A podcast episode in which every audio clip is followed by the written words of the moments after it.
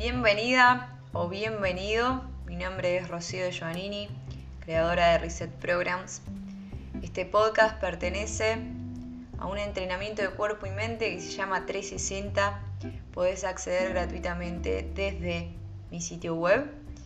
Y el objetivo de este es justamente que aprendamos a utilizar la mente desde lugares más funcionales de los que los hemos hecho hasta ahora y eso va de la mano de ampliar nuestras perspectivas o nuestras líneas de pensamiento con respecto a diferentes temáticas y ese es el objetivo del podcast de hoy. Que lo disfrutes. Me gusta tener el control o necesito tener el control o tenerlo todo controlado. ¿Te suena alguna de estas frases? ¿O conoces a alguien que suele decirlo? Ahora te pregunto, ¿realmente se puede tener el control? Si volvemos al ejemplo del podcast del spoiler, ¿te acordás? El de ponernos el buzo. Bueno, vos salías de tu casa y llevabas un buzo en la mochila, por si hacía frío. ¿Por qué lo llevabas? Porque no sabías si iba a ser frío más tarde o no, pero como no podés controlar el clima, el clima no, perdón, el pronóstico, directamente lo llevaste. Y si te digo que querer controlar lo que va pasando en tu día a día es casi lo mismo, ¿qué? No, qué pavada, mira lo que estás comparando. Nada tiene que ver una cosa con la otra. ¿Seguro? La pandemia no fue prueba suficiente para darnos cuenta de que siempre podemos toparnos con imprevistos. Y la pandemia, déjame decirte que no fue un imprevisto, fue una prueba de fuego gigante para las personas que necesitan tener el control. En realidad no controlamos nada porque por más que eso nos guste creer, no controlamos nada y comenzar a aceptarlo o a tomarlo es liberador. En base a todo esto que te dije recién, te pueden estar sucediendo dos cosas. La primera es que estás perdiendo interés en el podcast porque te parece falaz o simplemente no te resuena lo que estoy diciendo. La segunda es que hay una parte de vos que detesta escuchar esto y hay otra que se está aliviando al fin oírlo. De repente, tu corazón está latiendo con fuerza y estarás pensando, ok, lo has hecho de nuevo. y volviendo un poquito a lo que hablábamos recién, quizás la pregunta que esté surgiendo ahora es, bueno, pero ¿cómo acepto que no tengo el control? Si a mí me recuesta, siempre fui así. Lo primero que quiero recordarte es que que siempre haya sido así no significa que no puedas cambiar. Una de las capacidades más hermosas que tiene el ser humano es la de reinventarse las veces que haga falta. Obviamente no es un trabajo que se pueda hacer de un día para otro, pero empezar a dimensionar que no tenemos el control sobre lo que puede ocurrir es un paso para luego aceptarlo y comprenderlo de otra forma. Y esto realmente nos libera un montón. Te hará desarrollar otras habilidades que potencian más tu expansión y más que el simple hecho de querer controlar. ¿Qué quiero decir con todo lo, lo anterior? Bueno, si podemos tener el control aunque no lo llamaría así, sino le pondría la palabra organización en nuestra vida diaria, que nos permita hacer algunos eventos predecibles, como organizar qué es lo que vamos a hacer durante el día, poner algún horario y demás. Pero no podemos hacer más que eso.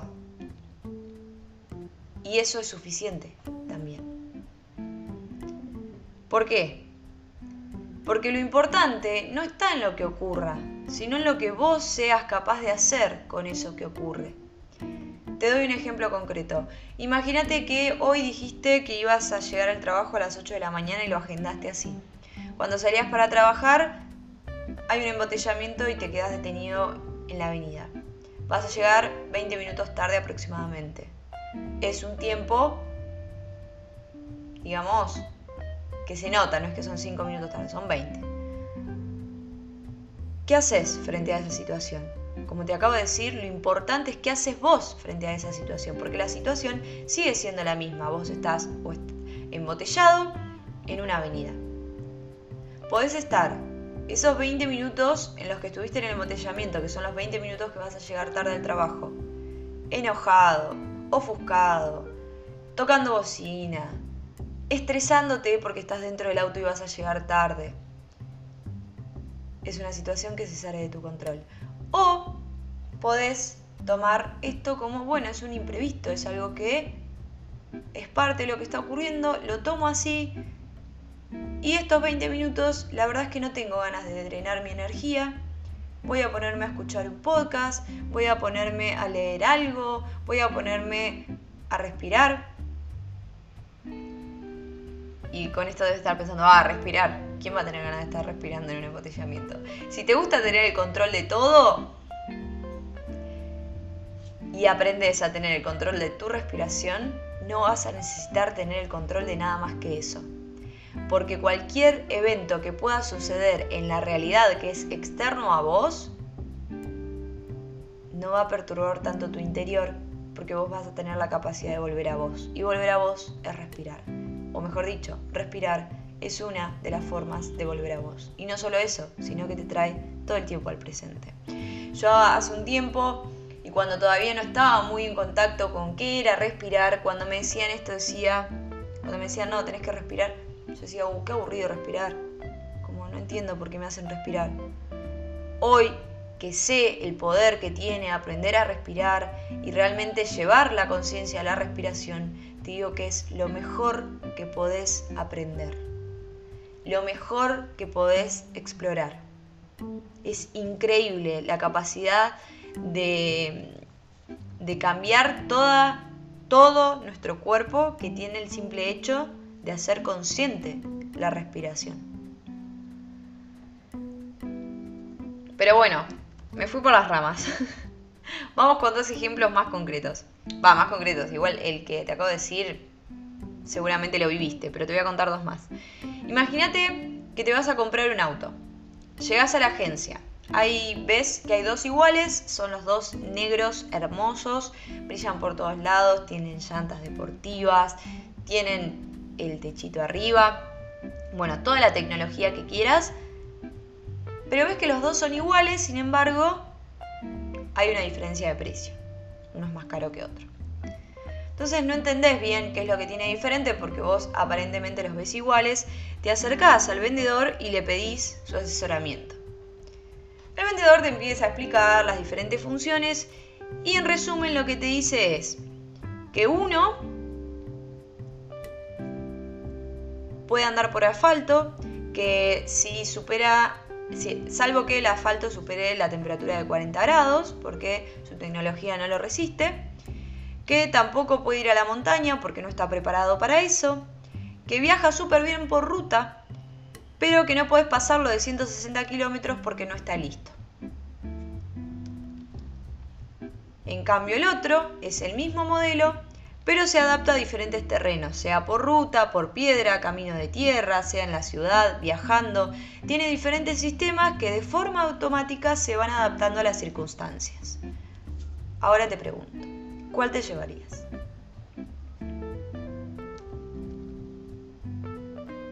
Imagino que la mayoría coincidimos en llevarnos la segunda opción. ¿Cuál es la principal diferencia entre uno y otro? Si me pudieras responder, imagino que lo que estás diciendo es, bueno, el segundo se adapta y el primero tienen que coincidir ciertos factores externos para que se pueda usar con regularidad. Entonces me llevaría lógicamente el que se adapta a todos los terrenos. Imagino que ya sabes por dónde viene, pero ahora te pregunto a vos. ¿No sería más funcional para nuestro día a día, en vez de tener el control, confiar en nuestras capacidades de adaptarnos y desarrollarlas para que se optimice cada vez más? Hay una frase muy hermosa que tengo pegada en un post-it frente mío y dice, el pájaro no tiene confianza en la rama en la que está parado, sino en sus alas. Y esto es lo que te quiero mostrarte. Lidiar con querer tener el control de todo es pelear como, con un monstruo que cuando sentimos que estamos cerca de atraparlo, evoluciona. Algo así como un Pokémon. Nunca vamos a tener el control de todo. Y asumirlo es el primer paso. ¿Pensaste alguna vez la cantidad de energía que le demanda a tu cerebro hacer esto? Tu mente en este momento te está diciendo, no, pero yo en el trabajo lo necesito porque... Y sí, es genial que tengas habilidades para mantener ciertos quehaceres de tu vida cotidiana controlada, entre comillas. Vuelvo a decirte, prefiero decir organizado, que no es lo mismo que controlado. Si estás a cargo de personas en tu trabajo o si sos emprendedor y estás tomando personas en este momento, te debe pasar que delegar tareas es complejo. Porque sentís no lo hace como yo. Entonces, le das una tarea a otra persona para que lo haga, pero vos todo el tiempo estuviste pensando en cómo lo estaría haciendo y en realidad externamente a vos lo delegaste, pero en tu mente no. Entonces, seguimos gastando energía en eso. Te doy otro ejemplo. Este es sobre los vínculos, sobre las relaciones. Quizás te pasó a vos o quizás conoces a alguien que quiso controlar a esa persona con quien estaba. Controlar qué hacía, qué dejaba de hacer, si ponía me gusta, si no, con quién hablaba, con quién no, qué actividades tenía. Ahora te pregunto, ¿pensaste alguna vez el desgaste energético que ello implica? Querer controlar acciones que hace una persona que no somos nosotros. Y la, segunda pregunta es, ¿sirve para algo? Realmente, te pregunto, ¿sirve para algo? Y ahora te propongo, ¿y si en vez de hacerlo aceptamos que es algo que no podemos controlar ni predecir, que simplemente esa persona está eligiendo compartir este instante de su vida con nosotros y que eso debería sernos suficiente? Porque aunque nos cueste escuchar esto, no hay garantías de que esa persona mañana vaya a estar y que la controles no va a hacer la diferencia.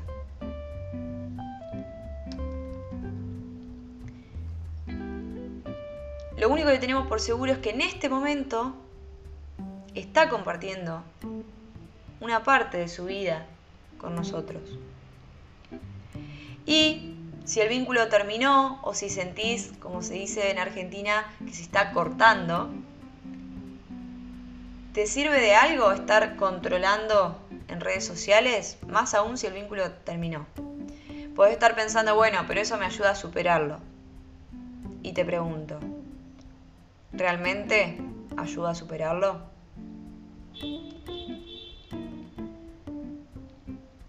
En todos los ejemplos que desarrollé anteriormente voy a lo mismo y reitero la frase que te dije hace un ratito. El pájaro no tiene su confianza en la rama en la que está parado, sino en sus alas. Y eso creo que es lo más saludable que podemos hacer cada uno por nosotros mismos. Entender que no somos capaces de controlar nada externo a nosotros y que por sobre todo no es necesario que confiar en nuestras herramientas para afrontar lo que puede ocurrir es el primer paso. El segundo, asumir que debemos ser flexibles, que puede ocurrir lo que sea y que es parte de vivir eso. Que podemos ocuparnos de crecer personalmente en recursos, herramientas y capacidades para que, si esa realidad que no podemos controlar y que asumimos que es así, en caso de que cambie, en vez de destruirnos porque algo sale entre comillas, fuera de nuestro control, en realidad solo nos sacuda y nos haga dar cuenta que tenemos más herramientas de las que imaginábamos y que es hora de usarlas.